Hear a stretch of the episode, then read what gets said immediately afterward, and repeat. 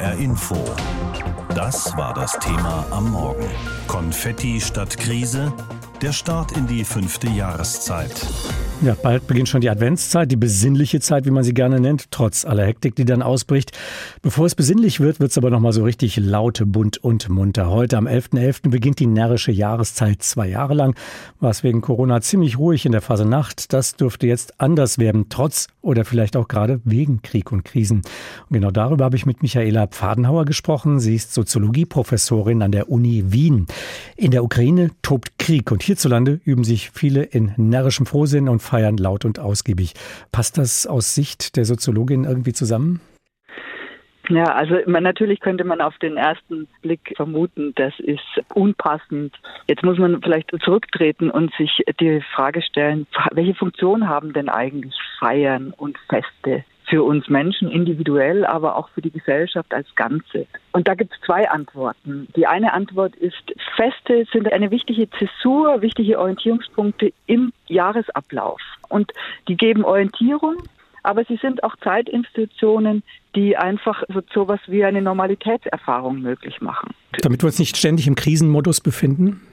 Ja, also damit wir vielleicht diesen Krisenmodus auch irgendwie bewältigen können. Also sozusagen, es hilft ja nicht sozusagen in der Krise mit Aufgeregtheit, permanentem Instabilsein zu reagieren.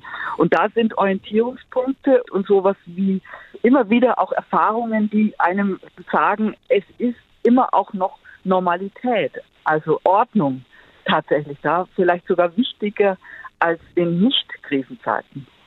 Wenn wir uns mal an das Jahr 1991 zurückerinnern, damals sind ja die Karnevalsumzüge ausgefallen ja. wegen des Golfkrieges. Die Rosenmontagszüge in diesem Jahr sind auch ausgefallen wegen des Krieges in der Ukraine. Das steht jetzt alles nicht mehr zur Debatte. Ähm, was erwarten Sie? Wird da vielleicht anders gefeiert oder wird da maximal verdrängt? Ähm, wie kann man sich das vorstellen?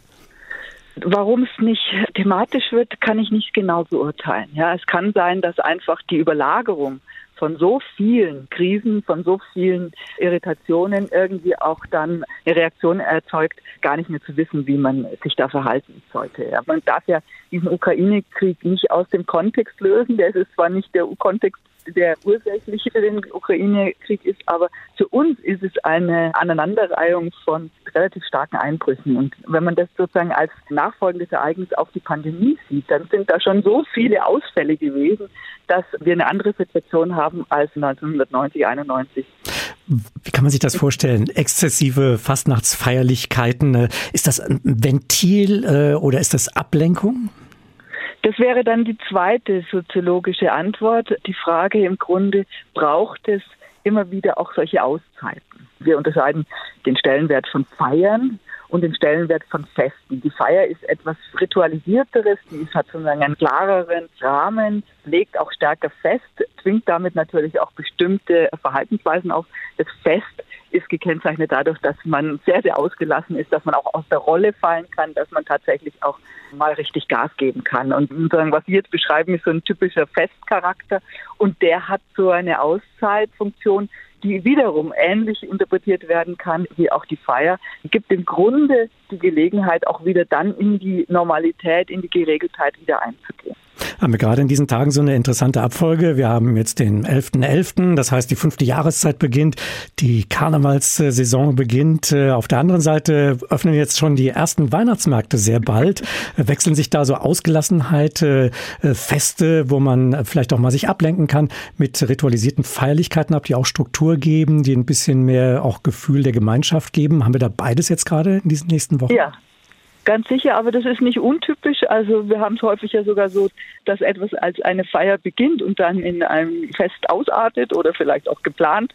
Aber natürlich kann man es auch über den Jahreskreislauf sich anschauen und feststellen, ja, es gibt irgendwie sozusagen die stärkeren Festimpulse und dann gibt es eher die getrageneren und strukturierteren Formen wie eben Advent und, und Anlässe, die eher auch ein bisschen auf Ruhe und Einkehr und ein bisschen Besinnlichkeit dann ausgerichtet sind. Das heißt, in der Summe kann man sagen, Feste und Feierlichkeiten sind durchaus wichtig, auch in Krisenzeiten äh, wie diesen, äh, damit das Jahr Struktur hat und damit man irgendwo auch ein, ein Gefühl für Normalität hat.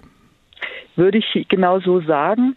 Allerdings ist nun die Frage, und Sie hatten selber angeschnitten, bedarf es in dieser Lage, in der wir uns befinden, die man ja gar nicht mehr richtig als eine Krise beschreiben kann, sondern als multiple Krisenerfahrung, bedarf es nicht einer bestimmten Rahmen. Also es kommt immer darauf an, von welcher Feier, von welchem Fest reden wir, aber Karneval, Fasnacht, Umzüge und so weiter, das sind ja vororganisierte Gelegenheiten. Und da ist natürlich schon die Frage, ob die Situation, in der dieses stattfindet, nicht auch zum Thema gemacht werden kann.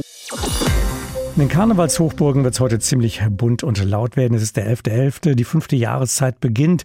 Und auch äh, in weiten Teilen Kölns freut man sich auf die Eröffnung des Karnevals. Auf dem Heumarkt fällt heute um kurz nach elf traditionell nach dem Zählkommando dann der Startschuss für die fünfte Jahreszeit. Aber es gibt nach den vielen Karnevalspausen wegen Corona und dem Beginn des Ukraine-Krieges nicht nur Vorfreude in Köln. Dort macht man sich auch Sorgen, vor allem bei Gastronomen und Anwohnern des Zülpicher Viertels. Jochen Hilgers. In Köln schaut es so aus, dass es eine Sessionseröffnung wie in Vor-Corona-Zeiten geben könnte. Die Karnevalsvereine berichten über sehr gute Ticketverkäufe für die verschiedenen Veranstaltungen. Das gilt auch für die Kneipen. Sie haben trotz gestiegener Kölschpreise die Bierkeller voll. Für den Heumarkt, auf dem die Ostermann-Gesellschaft um 11.11 Uhr zum traditionellen Zählkommando lädt, gibt es schon lange keine Tickets mehr. Dort starten neben anderen die Spitzen von Stadt und Karneval und das zukünftige Kölner Dreigestirn in die Jubiläumssession. Sowohl das Festkomitee Kölner Karneval als auch mehrere Gesellschaften werden 200 Jahre alt. So auch die Roten Funken, deren Präsident Heinz-Günther Hunold die Erwartungen auf die Session so einschätzt. Gott sei Dank kommt ja durch die Bundesregierung mit Gaspreisbremse und Strompreisbremse Signale, wo dann jetzt auch äh, der begeisterte Karnevalist erkennt, es blieb doch noch jetzt äh, übrig, ich kann fast laufen vieren. All das kommt so ein bisschen zusammen im Moment und natürlich ein relativ ruhiger Verlauf der Pandemie. Da die Sessionseröffnung auf einen Freitag fällt, wird mit einem besonders hohen Andrang gerechnet. Die Polizei erwartet einen langen Einsatz und bietet 1100 Einsatzkräfte in zwei Schichten auf. Dazu kommen hunderte Mitarbeitende von Ordnungsamt und privaten Sicherheitsunternehmen. Praktisch in letzter Sekunde hat die Stadt ein Sicherheitskonzept vorgelegt, das zum Beispiel den Zulauf im Studentenviertel Quartier Lateng begrenzen soll, wie Stadtdirektorin Andrea Blome und Polizeieinsatzleiter Rüdiger Fink beschreiben. Das äh, Konzept sieht für uns schlüssig und plausibel aus. Wir sind jetzt noch in den Feinabstimmungen, ähm, die aber nichts mit einer grundsätzlichen Sicherheitsrelevanz zu tun haben, sodass wir davon ausgehen, dass man dieses Konzept gut und sicher umsetzen kann. Dafür sind wir auch angetreten, dass wir mit unseren eigenen Ordnungsdienstkräften, mit den Dienstleistern, aber mit sehr, sehr großem Polizeieinsatz auch ganz genau darauf achten, dass diese Grenze nicht überschritten wird. Polizei und Stadt wollen friedliche Feiern durch konsequentes und frühes Einschreiten gegen gewaltaffine Störer ermöglichen. Die Gastronomen, speziell im Quartier Lateng, haben allerdings arge Befürchtungen. Alkoholaffine, besonders junge Menschen hatten die Sessionseröffnung im vergangenen Jahr für Ausschreitungen und Randale missbraucht. Wirt Markus Vogt von der IG Gastro befürchtet eine Wiederholung mit noch schlimmeren Ausmaßen. Wir haben dieses Jahr eine Entlastungsfläche, die deutlich kleiner ist als die letztes Jahr. Wir werden aber deutlich mehr Leute haben und da man auch nicht mehr Leute ins Viertel äh, reinlassen wird, werden 10.000 Leute plus irgendwo vor den Türen stehen bleiben. Dieses Problem hat man bisher nicht gelöst. Um 11.11 Uhr fällt zwar der Startschuss, die Jecken werden aber erfahrungsgemäß schon viel früher am Morgen in die neue Session starten. Witze über Krieg und Krise. Jetzt zur Fastnachtszeit geht's ja wieder ab in der Bütt. Da wird dem Publikum auch der ein oder andere Scherz über Putin, den Krieg oder die Krise zugemutet werden. Sich lustig machen hilft vielleicht einerseits, sich mit bitteren Realitäten besser auszukennen, zurechtzukommen, zu orientieren, damit klarzukommen. Aber der Grad zum Zynismus, der ist schon ziemlich schmal. Tobias Mann ist Kabarettist und groß geworden in der Mainzer Fastnacht. Und ich wollte von ihm wissen, Satire darf alles, hat Tucholsky mal gesagt. Gibt es für Sie Grenzen oder darf man auch in Zeiten des Krieges Witze über Krieg reißen? Also zunächst mal bin ich immer der Meinung, dass man über jedes Thema, ja, dass man mit jedem Thema humoristisch umgehen kann. Nur je heikler das Thema, je schwieriger das Thema, je differenzierter man ein Thema angehen muss, desto schwieriger wird die Arbeit natürlich mit Humor. Aber am Ende des Tages ist Humor für mich zumindest das einzig probate Mittel, um überhaupt mit, mit allem so klarzukommen, was in der Welt passiert. Satire und Ironie, die verkürzen ja die Wirklichkeit. Das ist ja eigentlich der Witz an der Sache. Wie groß ist die Gefahr, mit einem Scherz abzustürzen, gerade wenn es um so heikle Themen wie Krieg, Putin oder Zelensky, Ukraine, Russland geht? Das erfordert natürlich, dass man genau arbeitet, dass man sich äh, überlegt, was man wie auf der Bühne sagt. Und das ist aber ja schon immer so gewesen. Also ich habe in meinen Programmen äh, spiele ich auch Texte, die natürlich auch diese Themen bearbeiten. Das erwarten ja die Leute ein Stück weit. Auch, dass man die ganzen Dinge, die in der Welt, die die tagesaktuelle Lage so hergibt, dass man die ins Programm einbaut. Und äh, wenn man das sauber macht, dann denke ich mal, äh, ist das auf jeden Fall machbar und kein Problem. Und sogar ja natürlich eine Herausforderung, die mit dem Beruf zusammenhängt. Das ist ja der Kern dessen, was ich tue. Der Krieg ist natürlich eine ganz besondere Herausforderung dann für Sie, anders als andere Katastrophen. Hier sterben ja wirklich Menschen, hier wird ja. ein ganzer Staat bedroht. Ähm, sind das eigentlich Zeiten, die eigentlich ähm, ja zwar auf der einen Seite schwierig sind, aber dann eben doch die große Herausforderung sind, die Sie gerne annehmen als Kabarettist, als Humorist? Naja, also gerne annehmen würde ich jetzt nicht sagen. Ich, ich beschreibe es immer ein bisschen so. In mir drin wohnt natürlich ein Mensch und ein Kabarettist und die streiten manchmal miteinander, weil der Mensch schlägt natürlich die Hände über den Kopf zusammen und der Kabarettist sagt, naja gut, aber es ist immerhin äh, Material, mit dem er arbeiten kann. Mittlerweile ist es aber so viel, was passiert, dass selbst der Kabarettist sagt, ach, jetzt wäre mal gut. Ja. Und natürlich äh, fragt man sich gerade in diesen Zeiten, wo in der Welt viel passiert, Terror, Krieg, Menschen leiden und sterben, kann man da rausgehen auf die Bühne? Und kann man man da einen heiteren Abend machen mit den Leuten. Und wir diskutieren das auch unter Kolleginnen und Kollegen. Kann man das? Und es gibt ja immer wieder schlimme Dinge, die passieren. Und meine Antwort ist eigentlich immer die gleiche. Wir können nicht nur rausgehen, wir müssen. Weil ganz egal, ob es Terroristen sind, Verbrecher oder durchgeknallte Staatschefs oder Schnittmengen davon, wir können und dürfen uns nicht von irgendwelchen Arschlöchern diktieren lassen, wann wir zu lachen und wann wir zu weinen haben.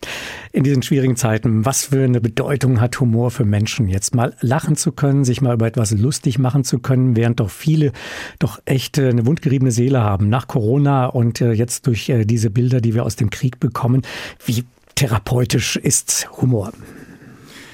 Das therapeutischste, was ich mir vorstellen kann. Also es ist ja für mich äh, jeden Abend aufs Neue so, dass es fast was Kathartisches hat, dass ich das machen darf, was ich mache. Also ich gehe raus und erlebe dann mit Menschen einen, einen humorvollen Abend, der natürlich auch nachdenklich ist, aber wo eben auch gelacht wird. Und es ist und bleibt einfach ein Ventil. Es heißt ja nicht, wenn man äh, einen heiteren Abend mit Menschen in einem Saal verbringt, in einem Theater, dass man dann alles, was da draußen passiert, ausblendet, sondern ganz im Gegenteil, wie ich es eben schon beschrieben habe, man nimmt das ja auf und versucht es dann humorvoll zu bearbeiten. Und äh, das ist auf jeden Fall etwas, was hilft, gerade nach diesen Zeiten oder in diesen Zeiten, die immer noch schwer sind. Herr Mann, Sie sind aus Mainz, eine Karnevalshochburg in Deutschland. Äh, was bedeutet der Karneval, dass er wirklich auch gefeiert werden kann in diesen Zeiten für die Menschen, für die Stadt? Also man kann das vielleicht, wenn man hier nicht herkommt, nicht so nachvollziehen. Aber das ist ein Lebenselixier hier in Mainz. Das muss man einfach so sagen. Und man bekommt das ja von klein auf mit. Ich bin ja ein echter Mainzer. Ich bin ja hier geboren, hier aufgewachsen, habe auch in der Fasnacht auf der Bühne gestanden und habe da auch sehr viel gelernt. Und deswegen bin ich der Fasnacht unendlich dankbar. Und es ist halt wirklich ein großes Fest. Und gerade halt auch die politisch-literarische Fasnacht, die ja hier zelebriert wird, wo man eben auch all das Weltgeschehen aufnimmt und es versucht eben auch auf der Fastnachtsbühne zu bearbeiten, äh, das passt natürlich absolut in die Zeit und deswegen ist es, äh, finde ich, sehr richtig, dass man auch in diesen Zeiten oder vielleicht gerade in diesen Zeiten Fastnacht feiert. Denn der Blick auf den Kalender verrät, heute ist der 11.11. .11. ein magisches Datum für Karnevalisten. Der Start in die fünfte Jahreszeit steht bevor. Überall warten die Karnevalisten auf das Startsignal um 11.11 Uhr. .11. Endlich geht's wieder los. Nach der langen Corona-Pause, wo vieles nicht möglich war, dürfte es dieses Jahr womöglich auch wilder zugehen als sonst. Es gibt da schließlich einiges nachzuholen. Obwohl nach der Krise ist diesmal wieder mittendrin in einer neuen Krise. Unser Reporter Rainer Janke hat die Stimmung der Karnevalisten in Nordhessen eingefangen. In Holzhausen, einem Ortsteil der Gemeinde Edermünde im Schwalm-Eder-Kreis, laufen die letzten Vorbereitungen für den großen Tag. Der Festsaal im Dorfgemeinschaftshaus ist bereits geschmückt, die Mitglieder der örtlichen Karnevalgemeinschaft voller Vorfreude.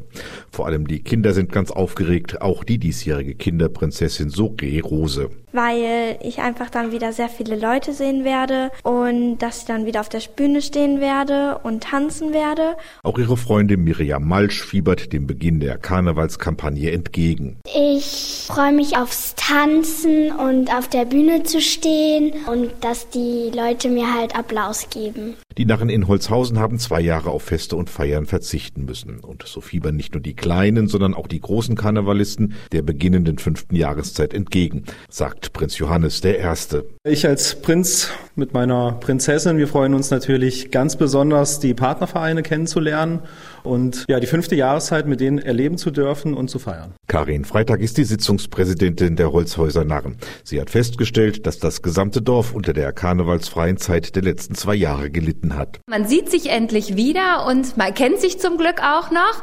Und für die Gemeinschaft im Dorf ist wichtig, dass man die Gelegenheit hat, zusammenzukommen. Und dann ist es manchmal schwierig, bis alle wieder jetzt in Gang kommen. Aber der Motor läuft und wir sind zuversichtlich, dass das eine ganz tolle Sache wird. Dass aber die Narren in Holzhausen nicht ohne Sorge feiern, das weiß auch die Sitzungspräsidentin nur zu gut. Wirtschaftskrise, Zukunftsängste, Ukraine-Krieg. Das alles belastet die Karnevalisten.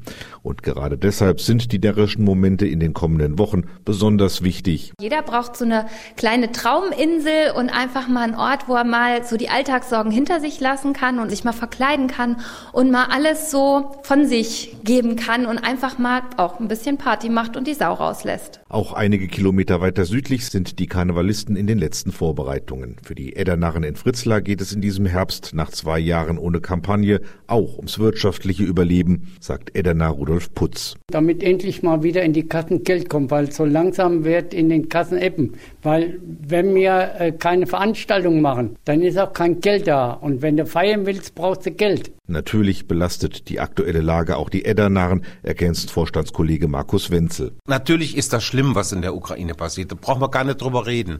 Aber die Leute wollen raus, man merkt das auch. Man merkt das in Fritzlar bei den gesamten Veranstaltungen, die hier sind. Das sind unglaubliche Menschenmassen, die wirklich wieder raus wollen. Zurück nach Holzhausen. Hier wird heute richtig gefeiert und auch Andrea Rose wird mittendrin sein. Und sie hofft, dass zumindest für ein paar Stunden die Sorgen und Ängste des Alltags nicht die Hauptrolle spielen werden, auch wenn man die nicht komplett ausblenden kann. Das hat man absolut im Hinterkopf und denkt dann, hm, ist das alles so das Richtige, aber irgendwie muss es auch wieder weitergehen, auch für uns hier und auch für die Gemeinde und für die Kinder und deshalb sind wir einfach froh, dass es wieder stattfinden darf. Heute ist der 11.11. .11. und damit Startschuss für die Faschingszeit, für Fasernacht oder Karneval. Dass dieser Termin ausgerechnet heute ist, hat mit der Zahl als solcher zu tun.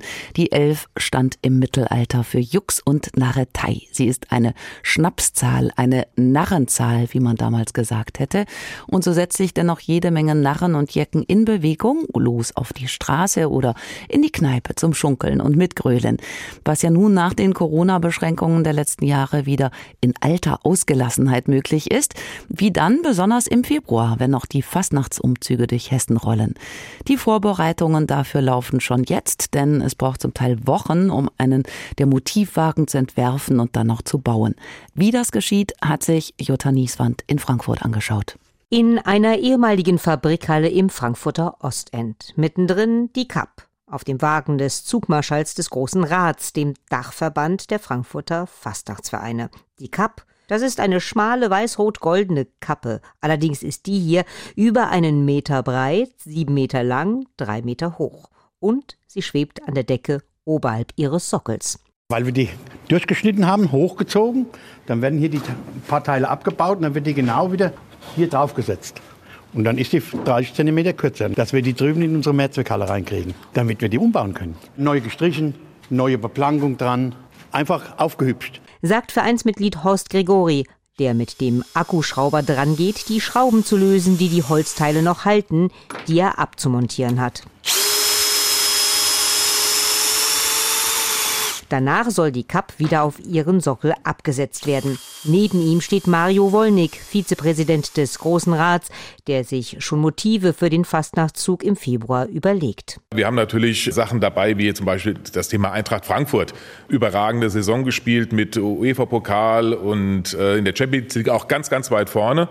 Das ist so eher was typisch Frankfurterisches und die Eintracht gehört einfach dazu schon seit vielen Jahren. Doch auch die Weltpolitik ist Thema wie der Ukraine-Konflikt. Also Also gibt's einen Wagen mit dem russischen Präsidenten Putin, dem die Göttin Europa den Krieg nicht einfach durchgehen lässt. Und in puncto Lokalpolitik verrät René Fischer seit dieser Saison Zugmarschall des Großen Rats. Der Peter Feldmann kommt bestimmt auf den Umzug, der gehört ja mittlerweile dazu. Und allein nur wegen dem Unterhaltungswert ist er ein toller Bürgermeister gewesen.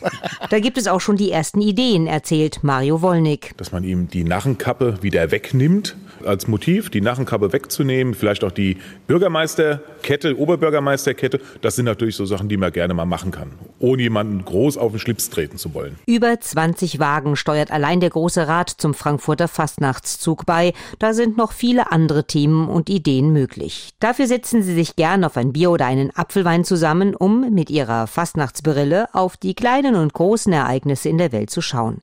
Zugmarschall René Fischer sagt dazu, Die letzten drei Jahre ist ja viel passiert und dann braucht man eigentlich gar nicht so viel zu Ideen. Man muss immer nur das Richtige aufgreifen. Ich glaube, wir sehen in allgemein in den Fastnachtszügen so viel Corona, sind die Leute nicht schon so langsam ein bisschen genervt? Also muss man immer genau abwägen, was nimmt man da. Aber ich glaube, bis zum Fastnachtsumzug wird noch viel passieren, dass wir dann immer aktuell sind. Dafür müssen Sie nachrichtlich auf dem Laufenden bleiben, sagt er. Mit dem Bau der Motive fangen Sie allerdings jetzt schon an, damit alles rechtzeitig fertig wird.